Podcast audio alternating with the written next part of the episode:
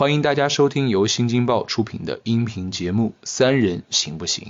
大家好，我是王子怡。我们国内的这些婚恋综艺逐渐从演播室走到了户外，然后越走越远，而且然后形式也很多变。越来越多变。其实我觉得它节目的第一个标准就是它的选角啊、嗯它的初始设定都是一个萝卜一个坑都给它放好的。嗯嗯嗯，我听下来就特别像去看一个高级版的《动物世界》。嗯，是非常的有动物性。嗯，这种猜忌啊、嫉妒啊，它才是屏幕前面张力最大的一部分。告别这种焦虑后，我会觉得我可能会比较喜欢在里面学习怎么样展现自己的自信。大家好，欢迎收听新京报出品的播客《三人行不行》，我是小 T。我是小玉，我是小木，嗯我是呵呵，我们的嘉宾今天抢答了。还没有介绍呢。，对我刚想说，我们今天三人是不行的，因为又来了一位嘉宾。因为我们今天要聊的话题特别好笑，就是最近我们不看电视剧了，我们在追综艺了。然后春天来了，是的呢，春天看什么综艺呢？婚恋综艺。所以我们今天请来了一位嘉宾，他是资深的资深观众吧，能叫资资深婚恋综艺爱好者。应该叫分析师。请他自我介绍一下。嗯，大家好，我叫呵呵，我大概看了婚恋综艺，可能也得十几部、二十部左右。妈呀 所以你这个呵呵是看完这些综艺给自己起的名儿吗？发出最多的一个声音。对我很能理解，呵呵。其实呵呵是我们节目开播以来的第一位男嘉宾哎。是的，我们快 再隆重欢迎一下。哦，一会儿呵呵害羞了。别别，这么喜欢看那个婚恋综艺的男嘉宾，肯定是不是那么容易害羞的人。呵呵是个非常有趣的人，所以我们今天要刨出他的这个婚恋综艺的这个片单，然后呢，一步步来吐槽一下。现在就是就是一个年轻人呢追这种综艺追的还挺多的，但是呢，他的嗨点和槽点其实也是挺多的。嗯我们今天就想聊聊，在看婚恋综艺的时候，我们到底在想些啥，对，很简单的分享一下。嗯我们先说一下大家彼此就看过印象比较深的这个婚恋节目吧。啊，嗯，来，嘉宾先请。啊，我二十多部呢。看的太多印。象最深的还是那个韩国的，呃，《心动的信号》第二季。啊、那也是我心中的白月光，那是我接触婚恋呃恋爱综艺的开始。对，对，那是也是我入坑之作吧。嗯那个简就是恋综集大成者，我觉得国内的后来好多节目可能精彩程度还是没有能超过那个节目啊。，对，展开说一下怎么集大成者。像我这种没看过这个韩国原版《心动信号》了，就特别好奇。哎，我先插一下，国内是有做过一版《心动的信号》，是的买的版权的那个买了版权，嗯嗯，是做过《心动的信号》，也做了两三季了。对，应该有三三四季，我不太确定。形式往往都是在第一集的时候会出现三男三女，其实整个的男女嘉宾一共是分别四个，但是在第一集的时候先出三个，然后六个男女酝酿好几集 啊，然后这个时候在中间可能第五六集的时候引入一条鲶鱼，可能就是男四，然后再过几集的时候再引入另外一条鲶鱼，就女四。然后最后整个饭都差不多炒熟了，然后大家就比较开心的 开始一一直追下去。对那为什么你会觉得那个嗯韩韩国那一版的是你看到的一个集大成者，后面就再也没有能够可能超越他的了呢？我觉得第一个还是他把综艺节目，尤其是恋爱综艺节目，做到了比偶像剧还要甜、还要虐的一个程度。嗯，对它里面的情绪还是挺饱和的，而且很有戏剧感，就是里嗯面的冲突。对我先补充一个背景啊，就是这个嗯节目里面有很多种恋爱模式，我们能看嗯到，就是。为什么我跟呵呵都是那个节目入坑的？是因为他选人上，就男女嘉宾都会有不同性格，这些性格基本上就涵盖了我们在恋爱里面能看到的那种类型。比如有的可能喜欢撒娇的女生，然后这中间肯定也会有特别爽快的，也有高知的女性，然后男生那边也会有精英男，也会有一些阳光型的，他每个类型都涵盖了，就会感觉到对号入座也好，或者说你们有共情的那些东西。啊，其实里边还分成几个，就女生讨厌的女生，哎，对对对对对，一定有一个，这个就是一般来讲，在前三个女嘉宾里边一定会出现的一个类型，其实是呃恋爱技术上比较厉害的一种女生。嗯。啊，人畜无害，但是有一些女生才会看得出来的一些技术，嗯。嗯，所以她在前 她在选前三个女生的时候，其实是非常准确的。嗯，有一个一定是一般普通女生会对标的，嗯。但是是各方面条件要更好一点的，但女生会跟她很容易有亲近感。嗯然后另外一个再就是刚才说的啊、嗯。所谓的这个技术型达人，嗯嗯嗯嗯，对，然后呃还有一个那个可能就往往就可能相对来说强势一点儿，呃，我记得好像一般第三个或第四个出场企业家，或者是那种有自己公司。创业的那种，强人就是事业上比较强势。对对对对对新时代女性，对。然后四号一般就是鲶鱼，就是因为他们的模式就是把这些陌生人都聚拢在一套别墅里面，然后大家一起相处多少天，然后到第几天的时候就会引入一条鲶鱼，就放在这条池子里面，看大家搅和互相的那种情愫。水的，对，因为之前的那三对儿已经有一些情愫在里面了，这个时候再引入对综艺来说更有效果。哦嗯，那实际上听上听下来好像也蛮像那个剧情的，就前面这几个人设弄得比较好，演员选的精准。嗯，因为我看过国内引进了做的《心动的信号》，然后好几季都看过，就就没有 get 到像呵呵说的这种 入坑的感觉。第一季国内第一季的那个选人的模式，其实跟韩版的是一样的选人的模式，就是有一个女生会容易亲近的这么一个代表，也会有强势的女生，对，都会有。嗯，虽然如此，但我依然没有入坑。你为啥那么不喜欢看？你你看过吗？先问你。我看过呀，我没有看过韩版的，我看过国内的《心动的信号》，每一季我都看过至少前面一部分。为什么只看了前面一部分呢？就是弃坑了呗，后面。我觉得这个节目也是，甚至韩国自己在出第三季的时候也不行。其实第一季没什么水花，啊、网友普遍反映是可能选的人都不太好看。到第二季的时候，有个品质上的一个提升，嗯就是我觉得就是选人选的非常好，啊嗯嗯。所以这是我觉得他节目的第一个标准，就是他的选角啊他的初始设定都是一个萝卜一个坑都给他放好的。嗯啊。嗯。嗯第二个，我觉得还是它的气氛和我觉得甚至是一些美术啊、服化道这些嗯啊，它的品质是远超常人的。他们的服装品味、他们的化妆技术、穿搭嗯啊，所有的男生都像韩剧里面那男生那种穿搭水平，嗯，然后都很在乎自己的外表，包括身材什么的啊，包括他切的机位，全能卡到很关键的位置，然后能拍下很关键的一些对话，我觉得这嗯方面做的都很厉害。所以其实这么听下来，就是这个综艺感觉比偶像剧还难。是的，就是他的要求的这些嘉宾都是像偶像剧演员一样的外形特点，然后性格，但是他又很贴近真实生活里的这个自己。还得自然的流露。对，因为大家嗯看偶像剧就会觉得啊，这是演员，演我知道他演出来的，他生活里肯定不是这样的，但是他。这个变成了一个综艺，然后真人秀，你会觉得哦、那他生活里也是这样的。对他的设定就是这样。哎，那像除了这种模式之外的恋爱综艺，最近几年国内还有什么不一样模式的婚恋综艺吗？我因为工作关系，对这些婚恋综艺还是看的比较多。我觉得有点不一样的，应该是去年的那个《再见爱人》，嗯是这一类里面哦不太一样的。像刚刚呵呵说的，婚恋综艺它很多时候都是选了一群呃男性、女性年龄差不多的，嗯然后不同社会职业和性格的，然后他们住在一个。小屋子里也好，嗯或者是别墅，或者是去一个地方游玩，嗯在旅行中间增加或者是迸发感情也好，它都是这么一个模式。在我看起来，其实都是在创造条件让他们进行配对，也可以理解为主 CP。但是再见爱人就没有干这个事儿，他是哦他是几对儿已经婚姻走到尽头，或者是就算是没有真正的画句号，但是也离句号不远的这种夫妻吧。哦然后一块儿出去旅行的，就没有强行的要劝和，也没有强行的把这些人拆了以后重组，呃所以这个我觉得还是不一样的。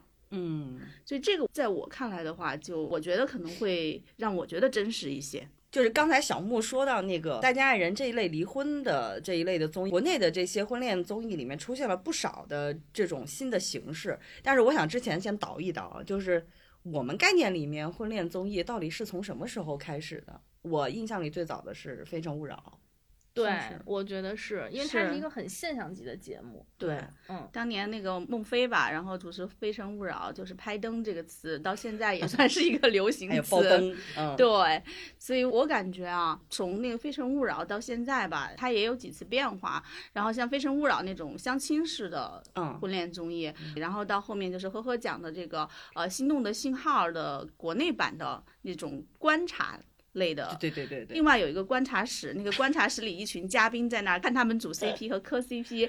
这个观察室的嘉宾的组成呢，有明星，然后也有主持人，然后还有一个心理学家，就是学心理 学的，进行对这些嘉宾进行分析，提供不同的分析角度。嗯，呃，大概从去年开始吧，也是再见爱人就有另外一种变化嗯了。我因为从开始的相亲到中间这一段的那个谈恋爱，现在已经开始聚焦离婚了。然后最近又有一个叫《春日迟迟再出发》，嗯，然后是把已经离婚的人，然后召集了几位嘉宾，选了也是六位或者是八位嘉宾在一起。啊，刚开始的时候我以为这个还是有点不同的，后来我发现他只是 选人上的不同，身份不同，哎人设不同，他只是选了刚刚离婚或者是已经结束了一段离婚关系的这么的人，但是他的形式最终还是和心动的信号是一样的。就是一堆人约会，然后有人观察，对，说到这个，我突然想起来，像咱们之前节目里聊到那个老年相亲综艺，哦 然后，然后我突然想起来，因为我们要追溯这个咱们这个婚恋节目史，我就嗯觉得可能最早的并不是《非诚勿扰》，因为我觉得我小时候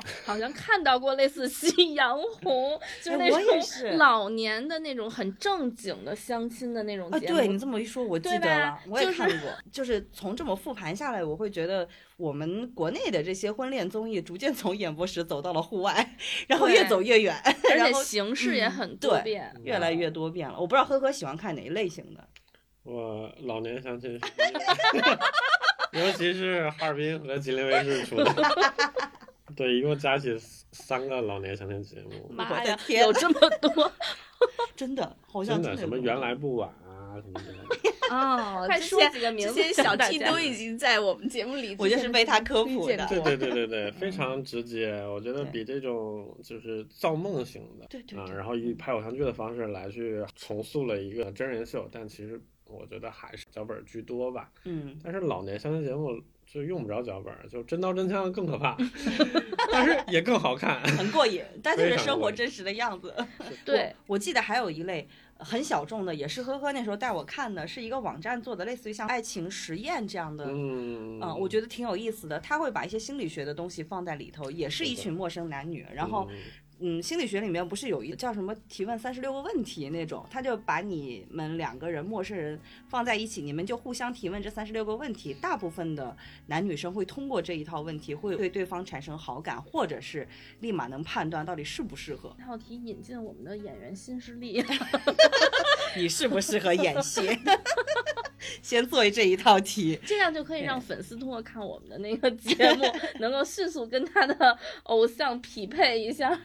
对所以说到这儿啊，就是我们会发现国内的很多这种婚恋综艺，就真的是形式越来越多样，它一定是很有很大的观众群体的。嗯，我就想知道大家为什么会爱看这一类型的综艺？我是不爱看的。你是工作，我知道了。我是因为工作，我觉得工作就要认真的工作，那工作需要我看我就看。嗯，就像呵呵说的，我特别认同，就是它是大多数都是一个造梦的一个机制。那对于我来说，看恋爱综艺是工作，我看剧也是工作，看电影也是工作。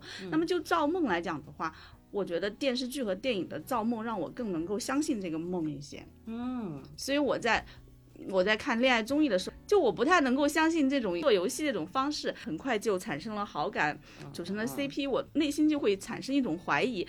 他到底是为了让节目组不尴尬呢，就不得不这样呢，还是说真的就是通过这个游戏就能够一见钟情了，或者是 get 到对方某一点是吸引我的了？觉得是违背人性的 这种方式？我就会忍不住怀疑，因为我想我带入我自己的话，嗯就因为这么一个做节目的环节，因为他的那个节目设置就是你可能相处完以后，第二天你就要给你心仪的对象发心动的信号，嗯嗯，就有这个要求。因为我觉得很多人都是，如果说参加一个活动，活动方有这样的要求，我可能实际上对谁都不是很心动，然后让我发一个。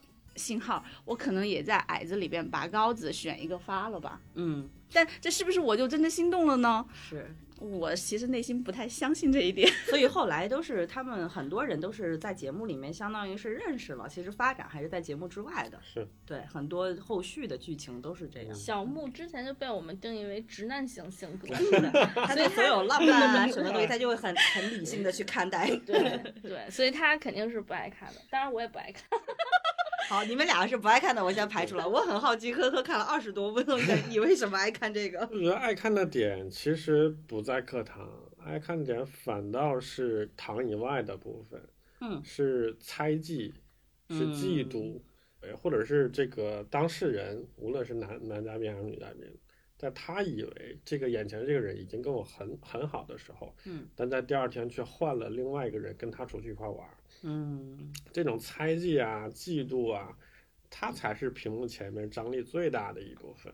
嗯嗯，其实生活里可能也会有遇到这种的，因为因为很多人其实是绝大部分普通人，他在生活里面很难会去面对自己被两个人去追求，或者是呃自己是跟另外一个人在同时争取一个人。嗯啊，其实很难发生这种场景，很少，非常少，很极致的情况。对，所以我觉得这种极端的这个环境，很容易出现这么一个非常有张力的这么一个小场景。嗯，但这个小场景就会把你的感觉抓表情、抓特写。嗯，尤其是在出现猜忌那一刻的时候，配的音乐马上就跟平时，马上就跟甜的时候那种明快的音乐完全不一样。嗯，啊，非常会做效果。会。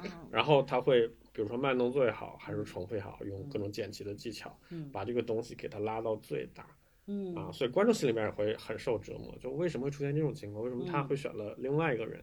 嗯，然后接下来还会不会再回来？再回来的时候，可能很多性质又跟着变了。比如说这个对方那个人是渣呢，还是想要试探你呢？啊啊，对对对，我觉得反倒是这种啊非常有摩擦力的这一部分，嗯，这部分才是整个恋综里边非常精彩的地方。这也是一般的，我觉得偶像剧做不到的一个。是的，嗯，所以我这么听下来，我可能这个形容不太贴切，不要攻击我啊，我只是想 表达的更清晰一点。我听下来就特别像去看一个高级版的《动物世界》，嗯，是的，非常的有动物性。嗯，对，我觉得你看那个恋爱剧的话。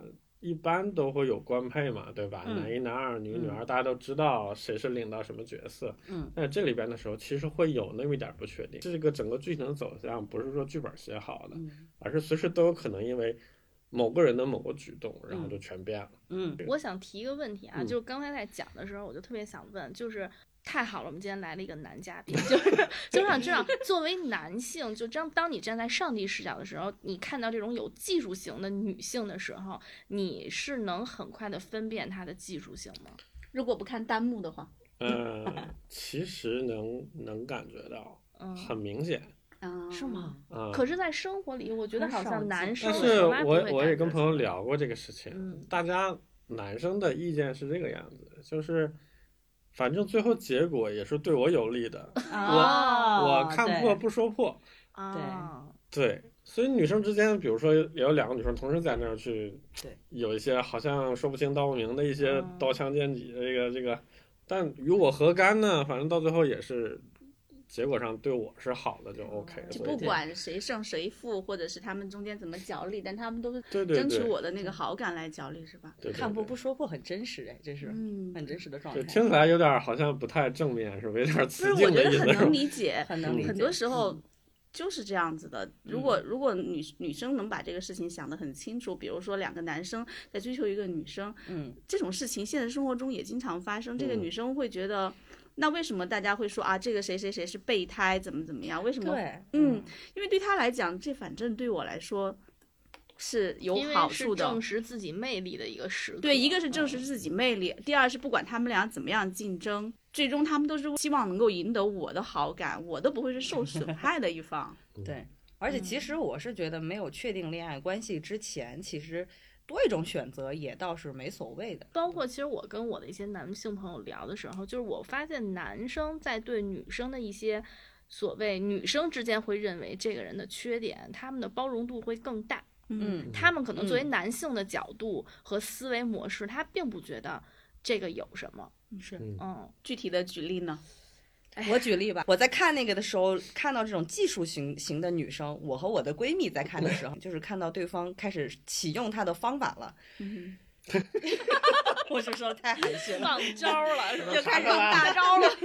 放招的时候，我们就会开始掐自己的大腿。就是女生可能因为是同类，更能理解对方的这种行为动机。你比如说啊，我们一般会在这种桥段会尖叫。就是《行动信号》里面有一个名场面，就是那个技术型的女生在看到自己心动的男生的，就是放电的一种信号，就是她会扭捏着，然后把手不停的摸自己的头发。嗯，这个时候，我们作为女生，就是像我这种很容易起嫉妒心的女生，就会嗯。大声的尖叫说：“你给我放下那只手，不能撒娇。”就是我具体描述一下怎么去弄这个头发，就是你的右手，然后把这个头发拨到你的右耳朵的后边，嗯，然后这么手顺着这个耳廓扶下来，这个嗯样子。然后他会有一个，我不知道是为什么会不停的拨弄，就他那个头发不知道怎么回事，一直拨弄，就他就弄不上去 这个日本也有个节目，就是有点心机又如何啊！对对对对嗯他在，会教或者是来告诉大家拆解这种对嗯女生的技术来怎么来构成，嗯然后什么东西是技术你再说一遍叫什么节目？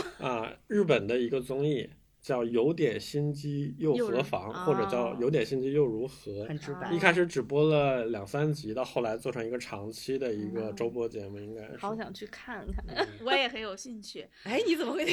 我们两个是技术型的分析，对，我其实刚刚也有一个问题想要问，就是比如说这个女生她拨弄自己头发这个动作，嗯是怎么能够判断她是特意用自己的技术在释放对男嘉宾的好感，还是说为什么不可能是她？对一个男嘉宾产生了好感，但是他不自觉的会这么做，可能遇到了我喜欢的男生，我就会有这样子下意识的动作。然后我觉得技术型的就是我知道我这个动作对这个男生或者是男性会产生一些吸引力，我觉得这两点是不一样的。作为看恋综的观众是怎么分清楚他是就是不自觉的行为，还是一个展现技术的行为？我告诉你，从他的肢体的幅度能看到的，以及哦眼神，就是在你没有意识的时候。在释放这种信号，你的眼神会是闪躲的，然后说话有的时候会能看到脸红或者是闪躲那种。如果是主动，他一定是会有瞧好了某一种角度。比如说，我之前看过有一本书，一个美国作者写的，叫《教你的别人爱上你》。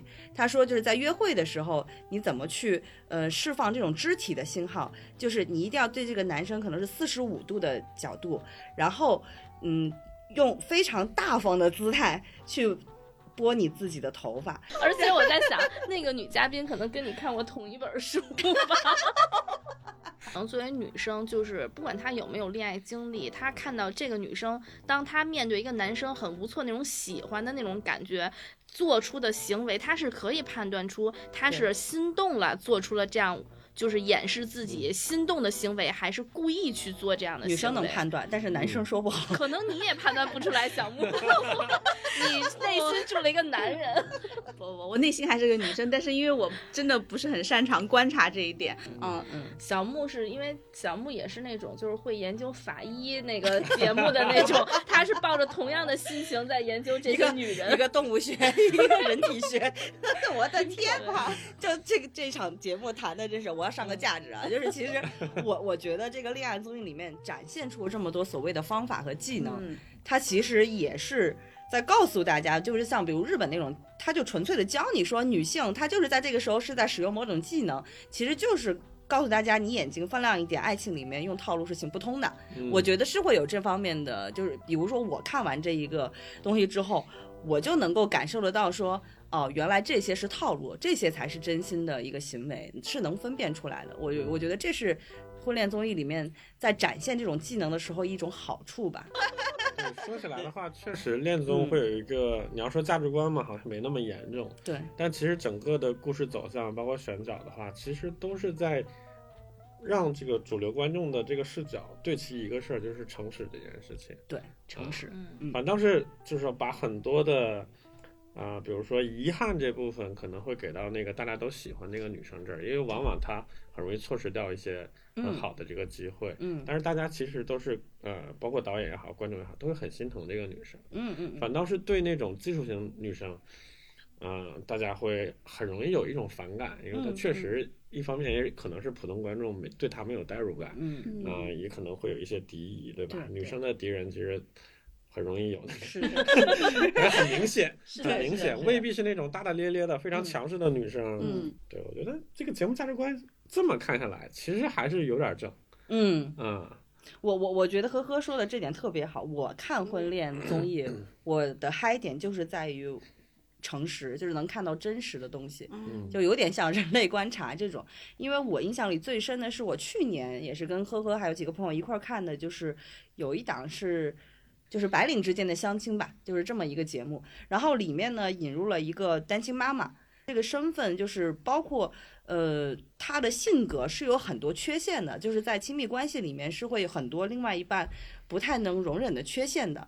但是呢，他好就好在特别的诚实，就即便是那个缺点，可能因为我们作为观众，并不是说我要跟他处对象或者这种的，我们反而很能包容他的这种缺点。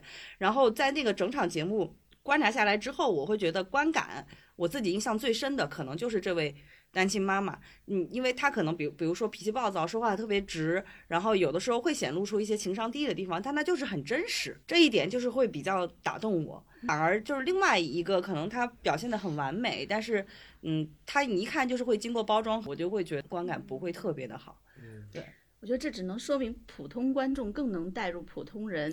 是的，那个，比如说他时时都能够表现得很完美的，他有可能也是一种真实。你生活中就有这样的人，他时时刻刻觉得我走路什么的都要保持一个完美的身姿。衣着搭配要保持的很好，好像永永远有一个摄像机嗯跟着我一样，我在拍一个，就是我在、啊我在拍一个楚门秀那种感觉的。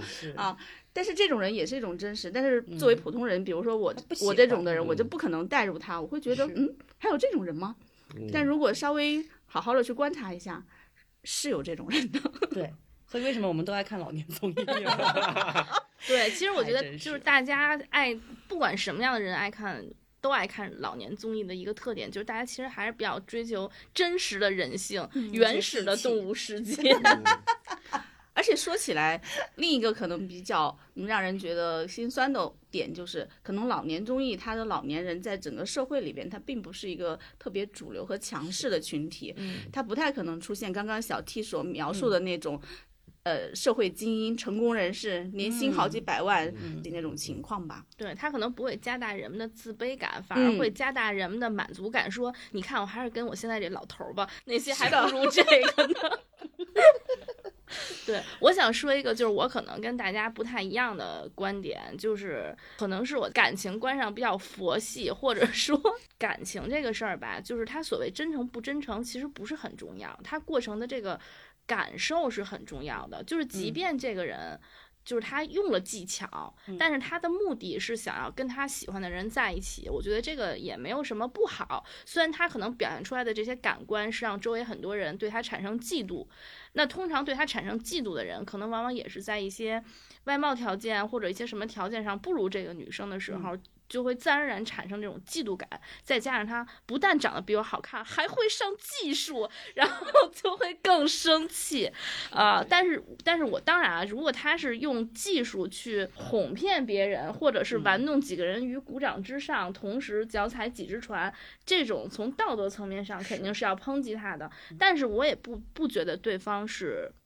吃亏的，因为我嗯我一直觉得感情里边没有任何一方是吃亏的。你当时也在享受这个女生给你带来的这种快乐，也会给你增加你的自信感。那你为什么在最后没有得到的时候，反而要去抨击她呢？我觉得就是，尤其作为男性啊，就要大度一点，就不要这样。那作为女性呢，就是即便是你最后没有得到这个男性，你也是享受了你在心理上去喜欢一个人的那种感受。嗯所以我觉得在感情这件事上。没有那么多谁对谁错，这是我的观点，可能也是因为我比较理性的观点，所以我不太 看那些，因为我觉得他对我没有什么建树上的这个这个、嗯，这个 影我响。反而从你的解读里得到了反思。是的，是的，对我刚才也想到一点，其实就是传统恋综的话，其实有刻意在迎合普通女生对，啊，是按照是普通女性观众的这个道德观和她的感情观去来写的，嗯。所以我觉得到后期恋爱综艺有一些变化，尤其是欧美的那个，其实不太走这个路线。嗯嗯啊，它往往我觉得最近网飞上了几个节目，呃，有的就是比如说《单身即地狱》韩国的那个，嗯。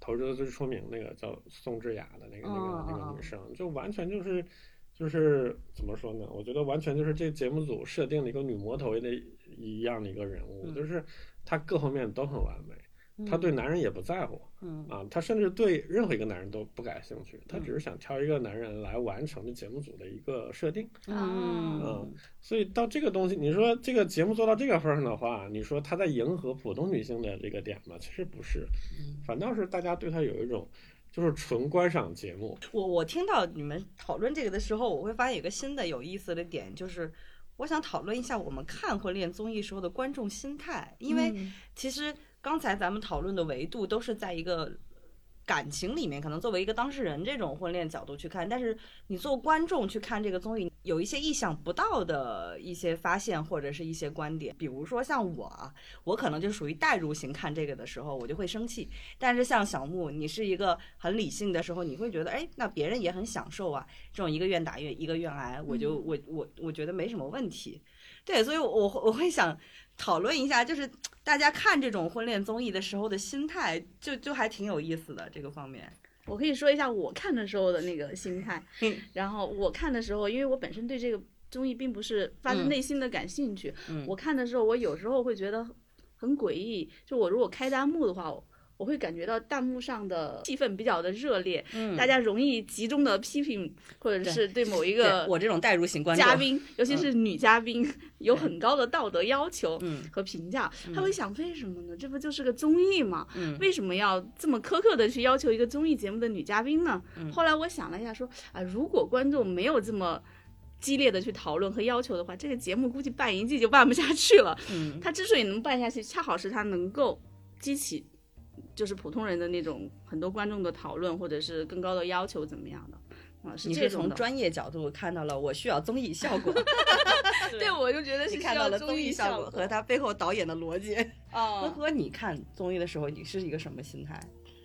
就是就是，因为考虑到节目组的这种设定，其实他就是在挑战你的道德评判这件事情，嗯他就是让你去 judge。嗯呃，这个就国内翻译叫什么？就道德评判嘛，嗯类似这种。嗯嗯对，他就是在冒犯你。比如说节目组里边的男性，往往啊，基本上是只认定一个女的嗯啊，相对来说，只要认定了就不会再放弃，只不过就是重复在猛攻，直到明显的被 say no 这种。嗯嗯但女性嘉宾会有很明显的，她容易多变。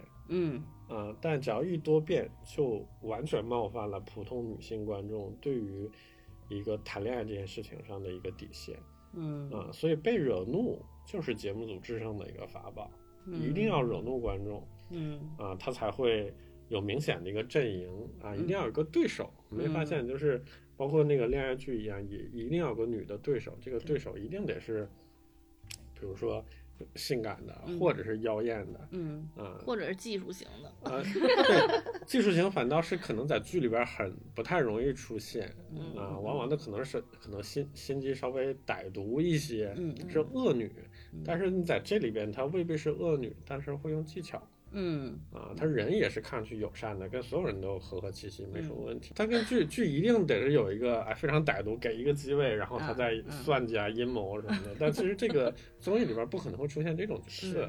嗯。我倒觉得就是节目组会利用这种道德评判的这件事情，实时的去冲击观众，没事就怼一下，没事就怼一下，嗯。让观众持续保持在一个我为女女主遗憾，嗯然后骂女二，嗯节目才会获得最大的这个收益。嗯角度多么的一致，都是在从节目组 为了让这个节目能够火的角度去看。但是从你们都喜欢的那个《再见爱人》的这个，它就并不是这种冒犯的呀。那其实作为观众，你看这一类型的节目里面，你得到的那种是什么感觉？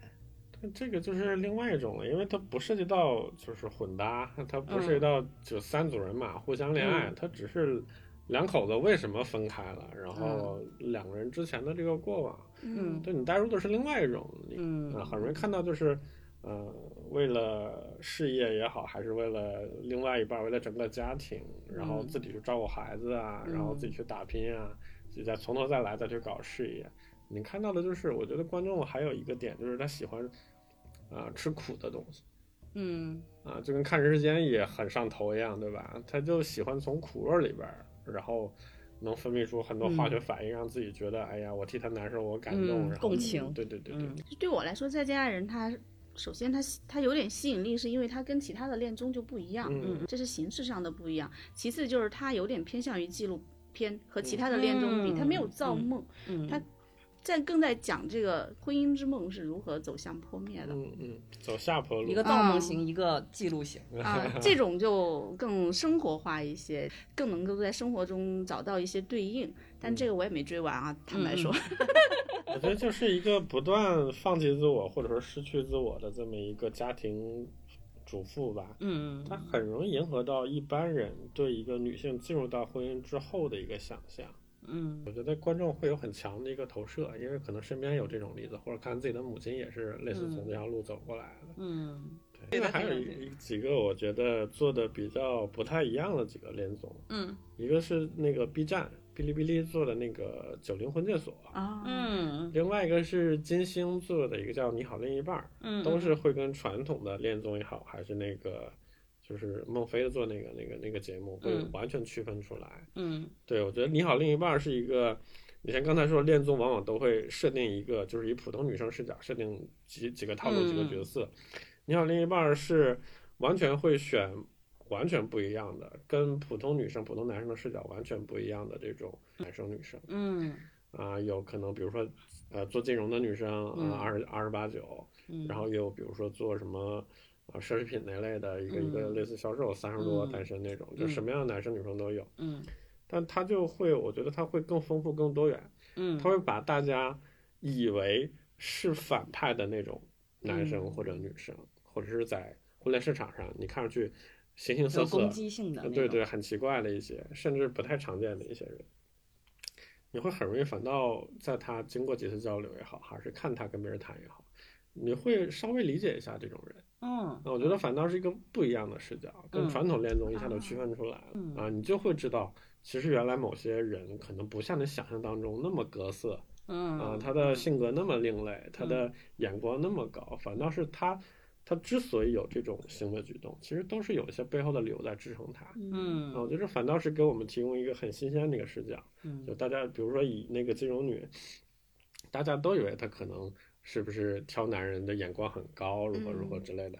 但每次呃吉星在跟他聊，包括他跟男嘉宾去对聊的时候，你会发现其实他内心世界很丰富的嗯嗯啊。他之所以要求高，是因为他其实有的选嗯啊，他可以不用去再去。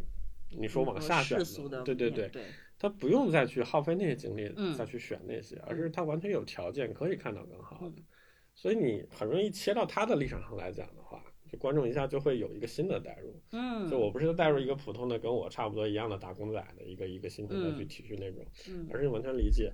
那如果我是他这个位置的话，我也会挑更好的。嗯我为什么要将就呢？嗯嗯嗯啊，所以我觉得这个反倒是一个不太一样的视角。虽然他那一季我觉得做的也挺短，但是反倒给我很多一个新的认识，就是你不再去用一个呃一个道德评判去要求每个人，而是你会觉得每个人其实都应该嗯很合理的提出自己的诉求。嗯，这点就很好。对，我觉得那个节目做的，我觉得是比较成功的。小 T 已经想着我要去看这档节目，是不是？看了之后不焦虑。这期节目聊完，大家都各自有自己的片单。都是从呵呵的片单里掏出来的。因为我记得呵呵原来在说他为什么爱看呃老年恋爱综艺的时候，让我有一点感动，就是、就是有点像小木说的，在这种亲密关系里，它不是只属于好看的年轻人、好看的人，或者是有钱的、没钱的人，就是爱情这个东西，它属于所有人。那当老年人综艺闯入到观众视野的时候，能够让大家正视，就是呃，我们不能忽视这一个群体，他也有这种爱情的需求，也有这种陪伴的需求。就是哦，我突然一下子就会觉得说，嗯、好像婚恋综艺在我的心中不再是一个看修罗场、一个下饭综艺的这种界定了，它能够让我看到更多方面的一些东西，甚至还会引起反思。我觉得看婚恋综艺吧，这个嗯，这个经历本身没有让我 get 到很多感动的爱情。嗯嗯嗯，大家有刚刚说的，我看弹幕觉得很好笑的点，但是让我感动的爱情没有。但反而是我在看一个类似纪录片的一个综艺的时候，是去年的一个叫《奇遇人间角落》，它是奇遇人生那个节目组做的，他拍了很多。中国很多角落的一些小人物吧。嗯就在里边特别不经意的一段讲那个广西南宁的一个跑腿儿的一个人，就跟他聊天儿，他就一边吃着可能是米粉吧，一边笑着聊他之前刚分手的那个经历，就一直是在笑，但是一直就在说说，嗯，他谈了一年多分手了，为什么分手呢？就问他，他就笑着说，啊、因为他是地中海贫血，然后我也是。我们准备结婚了，去做想去做婚检，检完了之后发现都是，如果是这样子的话，那个小孩子如果出生的话，大概率也会遗传到这种疾病。后来就说那就分了，就很平常，还在笑着讲这件事情。后来就问他说：“那你们分了以后，后来怎么样了？再见过吗？”嗯，这个人就说：“见过，见过。嗯、在街头也遇见过。他可能已经结婚了吧，带着小孩。说那见过了，打招呼吗？”他说：“没有，没有，就走过去了。”啊，这种平静当中的后面的后劲儿好大呀！就是我发现我们四个其实看婚恋综艺都有一个共同的点，都还是比较理性，就是相对我是最不理性的那个，就相对来说，不是那种说啊我就喜欢看糖，就喜欢磕 CP 这种都不是这样的，就是会会比较相对成熟一点的去看一个爱情的东西吧，就就觉得还挺有意思的。我觉得其实用什么心情和角度看都 OK，因为它本身综艺节目就是嗯给大家嗯提供对娱乐的嘛。是的，然后我觉得只要不要太过认真和动怒，嗯然后或者是太影响，比如说，因为我因为我觉得很多女生都会这样，比如说她看一个电视剧或者她看一个综艺，她容易带入到自己的情感里。嗯，然后可能就是看人家吵架，她也想吵架，嗯然后看人家闹分手，她也想闹分手，就是不要影响自己的生活。然后如果你要真的能从里面得到一些感悟啊，嗯啊，是吧？就是从另一个视角能够学到一些什么东西，我觉得也是好的。哪怕你学到了一些技巧，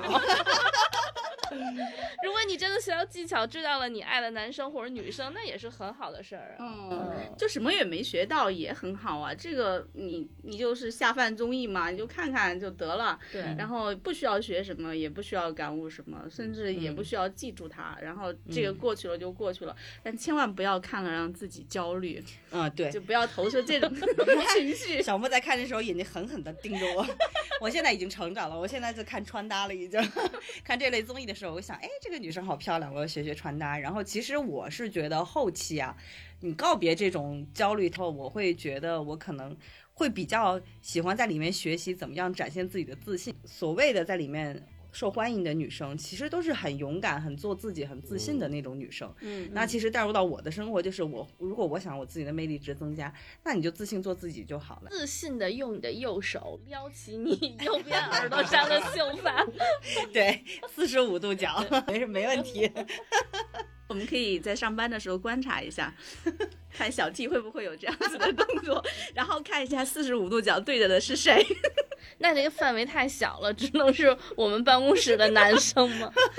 哎，对，那今天很开心，呵呵能来。呵呵是不是还有什么想说的？你有想什么想想说？没什么，就是安利一下技术型的一个节目，技术型的节目，我的天单就。是刚才说的那个日本的那个叫《有点心机又如何》，看，嗯这就是我想看的。常推荐。里边的两个女嘉宾都是呃日本那边大家认为她技术比较厉害的两个女明星嗯。啊，然后有个男主持嗯。啊，然后女嘉宾也会分享自己的一些经历，嗯。包括他们也会有些小剧场嗯啊，我觉得大家都可以学到或者是识别到哪些东西是比较有用的、嗯，有效的。增加自信感的，提升魅力值的。那和，你看了之后是不是也会平时拿这个用到生活中，看看哪个女生在对另一个男生使用技术？嗯那个节目里边有一个很有意思的点，就是在播小剧场的时候，嗯啊，一般都是那些业余演员去演，然后他们几个会在那儿拍灯，都有一个按钮。然后，对，有的时候我其实希望我生活里边有有一个灯。在我发现的时候，我脑子里边就在狂拍。我 get 到了，我看到了，我知道了，可以自己买一个。我送你一个。那好吧，那这期节目聊得特别开心，嗯希望呵呵能常来做客啊、因为呵呵他除了看婚恋综艺，其实看的东西还挺多的。下次有机会合适的啊，下次我们给你准备一个灯，对，一定准备好那个灯狂拍。好吧？然后希望大家都可以去看。一看刚才呵呵安利的这个节目。嗯嗯，，我已经很有兴趣了。嗯，好，关机之后我们就去吧，一起学习，一起拍灯。好，好吧，那这期节目就先这样了，我们下期再见，拜拜，拜拜。拜拜。